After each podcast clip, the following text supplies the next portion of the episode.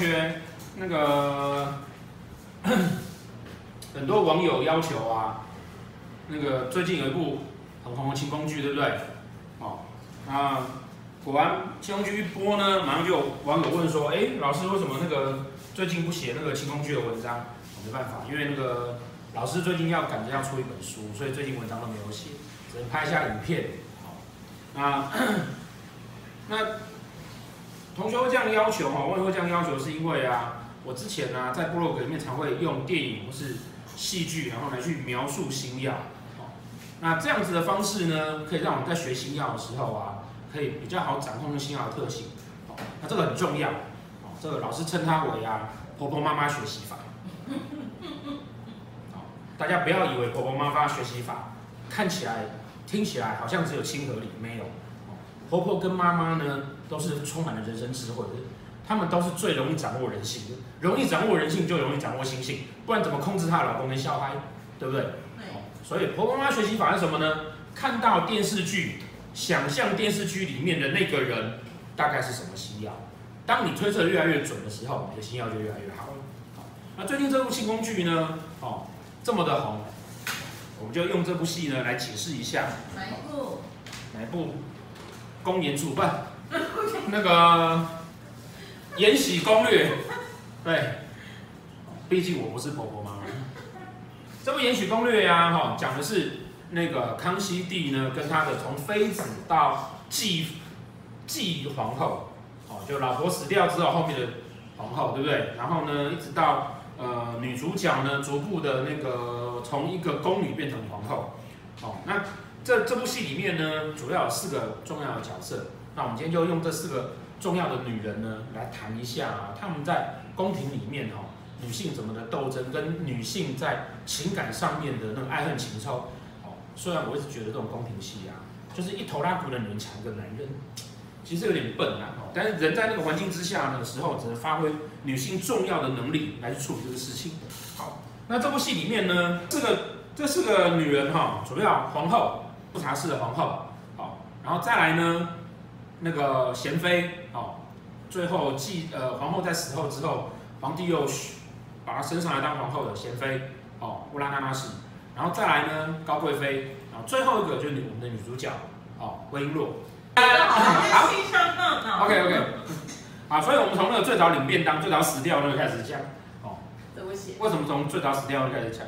宫廷剧的重点就是谁先死掉，所以从最早死掉的那个最没用的开始讲，好，高贵妃，好，高贵妃，高贵妃哈，在刚开始的时候一出场啊，就觉得气势磅礴，然后非常非常厉害，哦，而且那个我怀疑那个剧组的人啊，可能有学过紫微斗数。所以啊，他找出那个那个高贵妃的样子啊，就是非常的贵气加霸气，哦，而且很凶悍的。这可能是什么样子组合呢？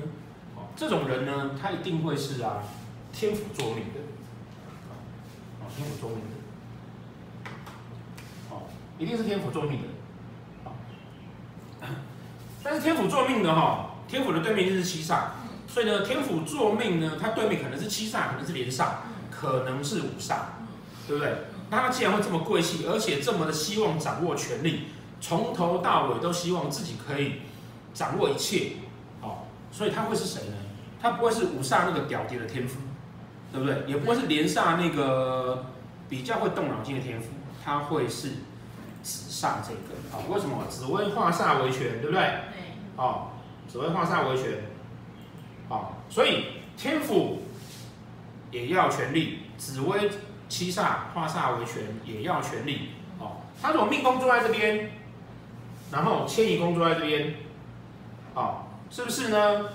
长相有符合，而且呢，他的内心深处啊，充满了极大的权力欲望。然后在外面，因为是紫微七煞嘛，哦，他是帝星，他希望他在外，哦，甚至呢，他在刚开始的时候呢，他什么事情他都要凌驾在那个皇后上面，哦，所以他表现了一副。比皇后还要高贵，还要需要被人家尊重的样子，而且杀气腾腾的。好，那所以呢，我们觉得啊，高贵妃她应该是呢天府在世坐命，然后那个紫微七煞在害这个位置。好，那既然讲到宫廷剧，一定要讲到他们的在感情上的态度，对不对？天府星坐命的人呢，啊，天府星坐命的人呢，他的夫妻宫一定会是廉颇，哦，一定会是廉颇，哦，天府在这个位置啦，在巳这边，他的夫妻宫一定是那个在马，哦，廉廉贞跟破军，啊，对面是天相，哦，对面是天相，好，那我们在讲说那个夫妻宫哈的对面是官禄宫，哦，是不是？都但夫妻宫对面的这个官禄宫，是不是等于是你夫妻感情生活里面的？内心态度跟表现出来的样子，所以呢，这个高贵人呢，他其实外在表现出一副啊，他什么事情都要照他的意思做，然后他很努力的想要做好关系跟掌握好权力，哦，但他的内心呢是廉贞跟破军，哦，他内心廉贞破军，那内心的这个廉贞破军表示他对他自己，哦，有很多的期待跟想法，哦，很多期待的想法，然后呢，他如果是天象星在官禄宫，哦，那个各位同学，我们平常有在上班，工作就是我们的官禄宫，对不对？可是如果说我们在当小三，贵妃其实是小三的哈，所以当小三就是他的工作，争宠就是他的工作，然后呢，把正妃干掉也是他的工作，所以呢，他的他的官禄宫，同样的哈，官禄宫的对面夫妻宫会是他工作的内心想法嘛，对不对？所以他工作，他工作就是要把皇后干掉的内心想法，哦，廉贞破军，他是有很大的企图心跟很大的梦想，一直希望自己会变成皇后。只是说啊，毕竟哈，这个是紫微七煞哈，因为太过强势，所以呢，这样子人通常是孤，然后再加上啊，哦，廉贞跟破军还有天象这边，只要这个位置哈。只要遇到煞气的话，状况就会不好。所以啊，高贵妃在运线走得不好的情况之下，而且这种组合通常啊，她的胸骨线会比较差，没有人帮忙。所以她在运线不好的情况之下呢，她很快就领便当了。因为当她要出事的时候，没有人要帮忙她。七煞这样子的人呢，基本上是个娇贵的人。哦，当然他在状况好的时候，他一定想要争权夺利。可是呢，他也是个很骄傲的人。而且呢，他也是一个不愿意去去让人家看不起的人，好，所以最后高贵妃怎么死的？因为他受人家陷害之后，他变丑了，他没有办法接受自己变丑，好，然后自己的自尊心是受不了的，所以他最后是自杀而死的。因为虽然这一类的人呢，他会想要跟人家不同，可是是因为他自己本身觉得他条件很好，能力很好，那当他觉得他自己不如人的时候，他也受不了他自己不如人。他是因为这样才自杀死的。好，那再来哦，第二个是领便当的是谁？第二个领便当的是皇后。哦，皇后。这皇后啊，在史实上哈，事实上跟乾隆帝是感情非常非常好的。哦，感情非非常非常好的。哦，这皇后富察氏嘛。哦，富有的察氏，不是啊，不是这个意思啊。然后，但但是。他为什么跟皇帝感情很好？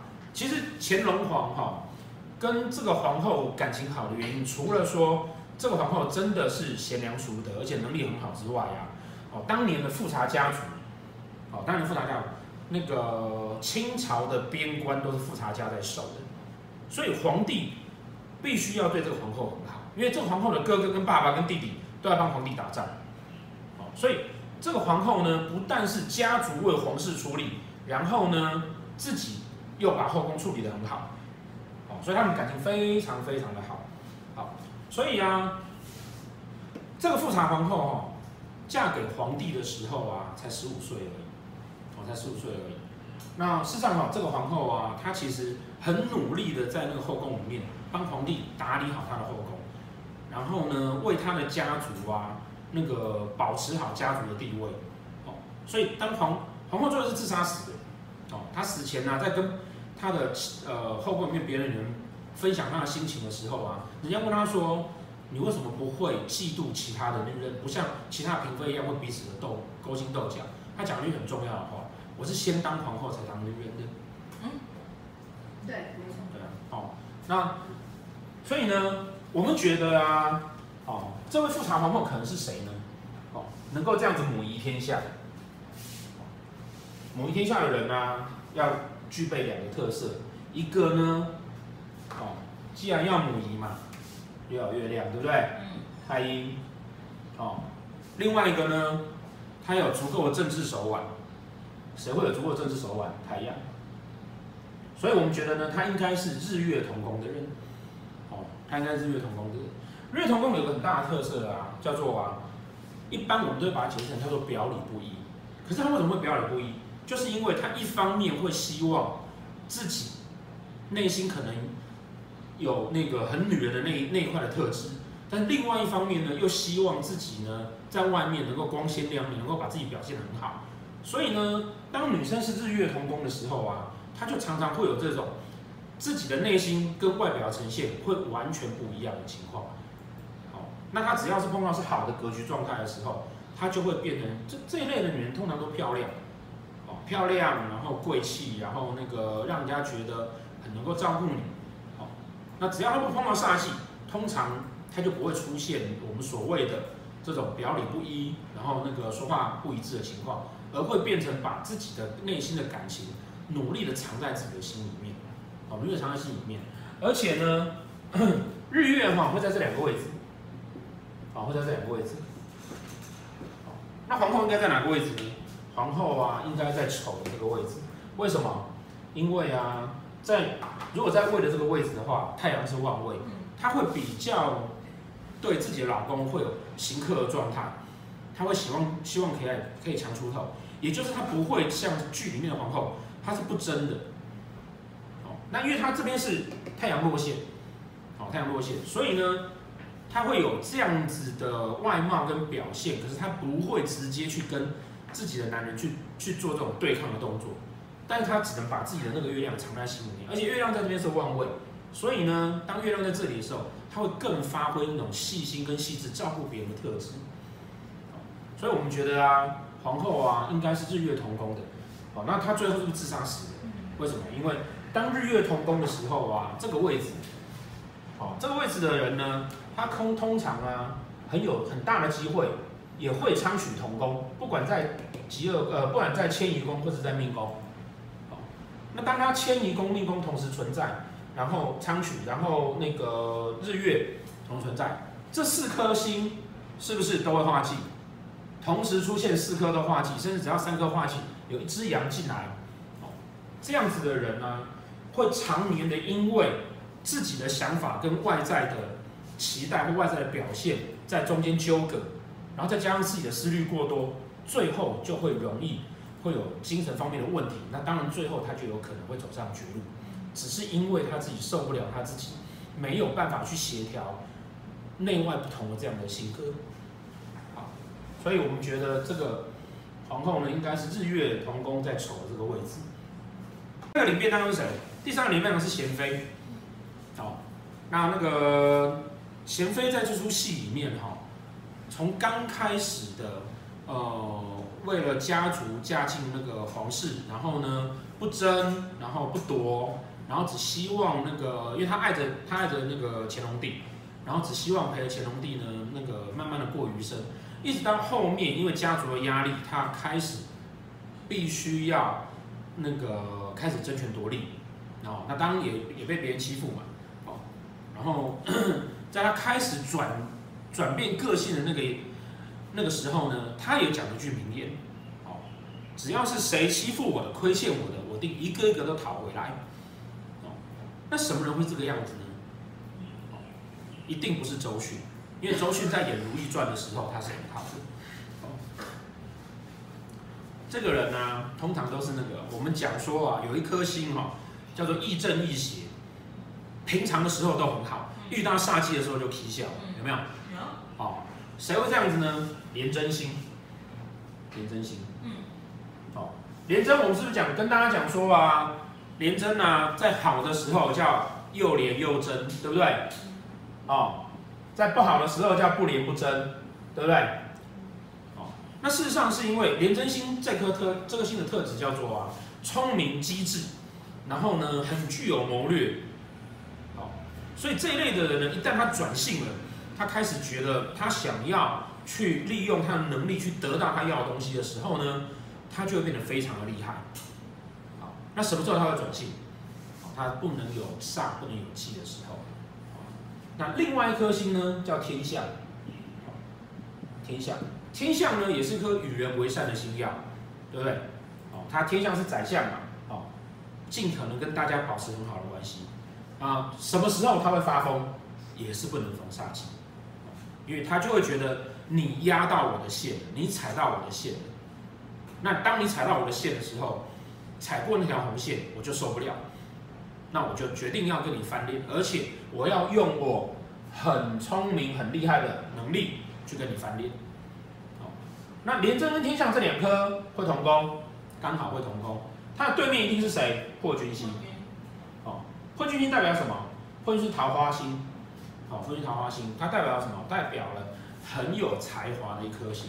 哦，所以我们看到戏里面贤妃啊，她是琴棋书画各方面都很强的，哦，非常有才华的一个女孩子，哦。非常才华的一个女孩子，那只是呢，既然破军在她的那个迁移宫，是不是也就表示说，她的内心其实有，其实是个敢爱敢恨，而且敢大破大立，而且敢为了自己的目标，当他想要的时候，他会不择手段，啊，她不择手段，好，所以当那个戏走到后面，贤妃开始觉得啊。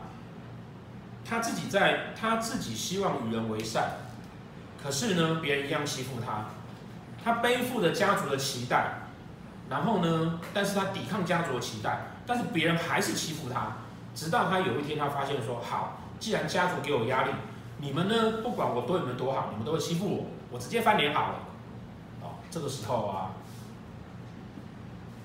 只要这个人是丙年生，廉贞化忌，他刚好在补一支青羊。进来，在这里，哦，他也许运线走到了，哦，他也许运线走到了，然后呢，他就突然觉得啊，我不想要再，我不想要再那个忍受下去了，哦，他就会开始去做一些以他的能力跟他的智谋能够去做的事情，然后开始发挥他的能力出来争权夺利。那我们再来看，他的父亲为什么？贪狼，然后呢，舞曲，对不对？对。哦，贪狼跟舞曲，哦，贪婪跟舞曲也表示什么？贪狼武曲是把工之人嘛，对不对？所以他也表示他本来在，他本来就很有很多的记忆，对，很多的记忆。哦，然后呢，他的那个父兄贪狼，哦，他的父兄贪狼啊，一般我们父兄贪狼，我们就解释成说，他对感情有很多的期待跟想法。可是老师不是跟大家讲过啊？贪狼只有在这个位置，怎么样？这个叫做天罗地网格，对不对？贪狼那只狼要放出去才叫狼，关在这边叫做狗。所以呢，他其实对他的感情啊，有内心有所期待，但是他把自己藏起来，他把自己藏起来，没有把它放出去。什么时候会放出去？遇到煞气的时候，他就会放出去。那当他一放出去的时候呢，他的那个。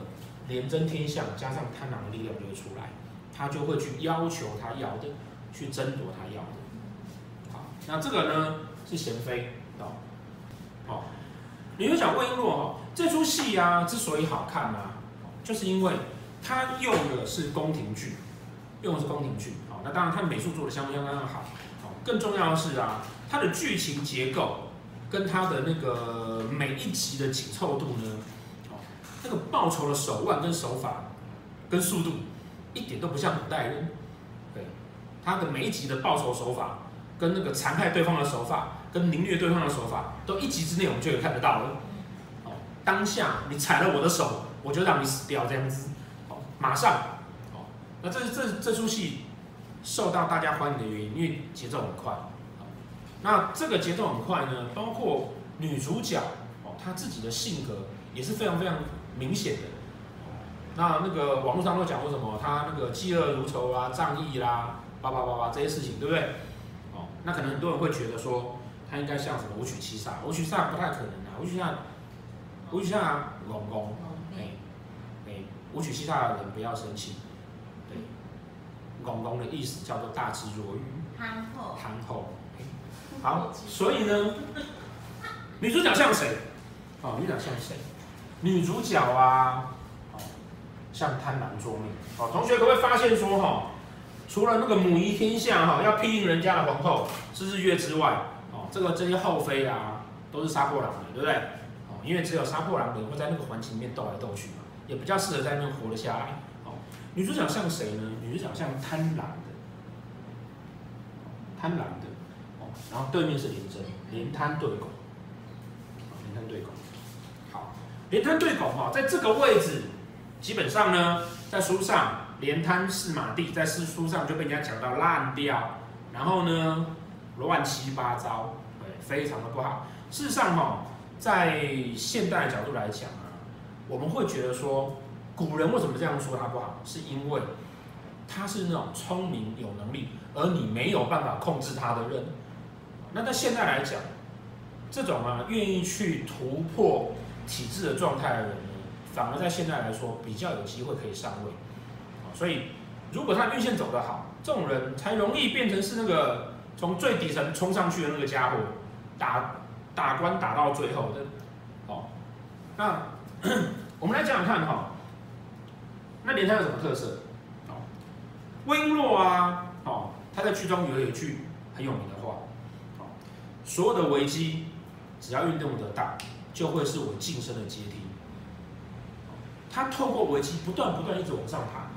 所以你看，当他讲这句话的时候，他其实从头到尾都不是那个刚开始一进攻那个我们看起来很清楚的样子，只是说他知道他自己的环境不不能够允许他去跟真正本来很上面一些人争权夺利，但他是试着往上爬的。好，什么叫试着往上爬？贪婪的欲望，让他可以一路走上去。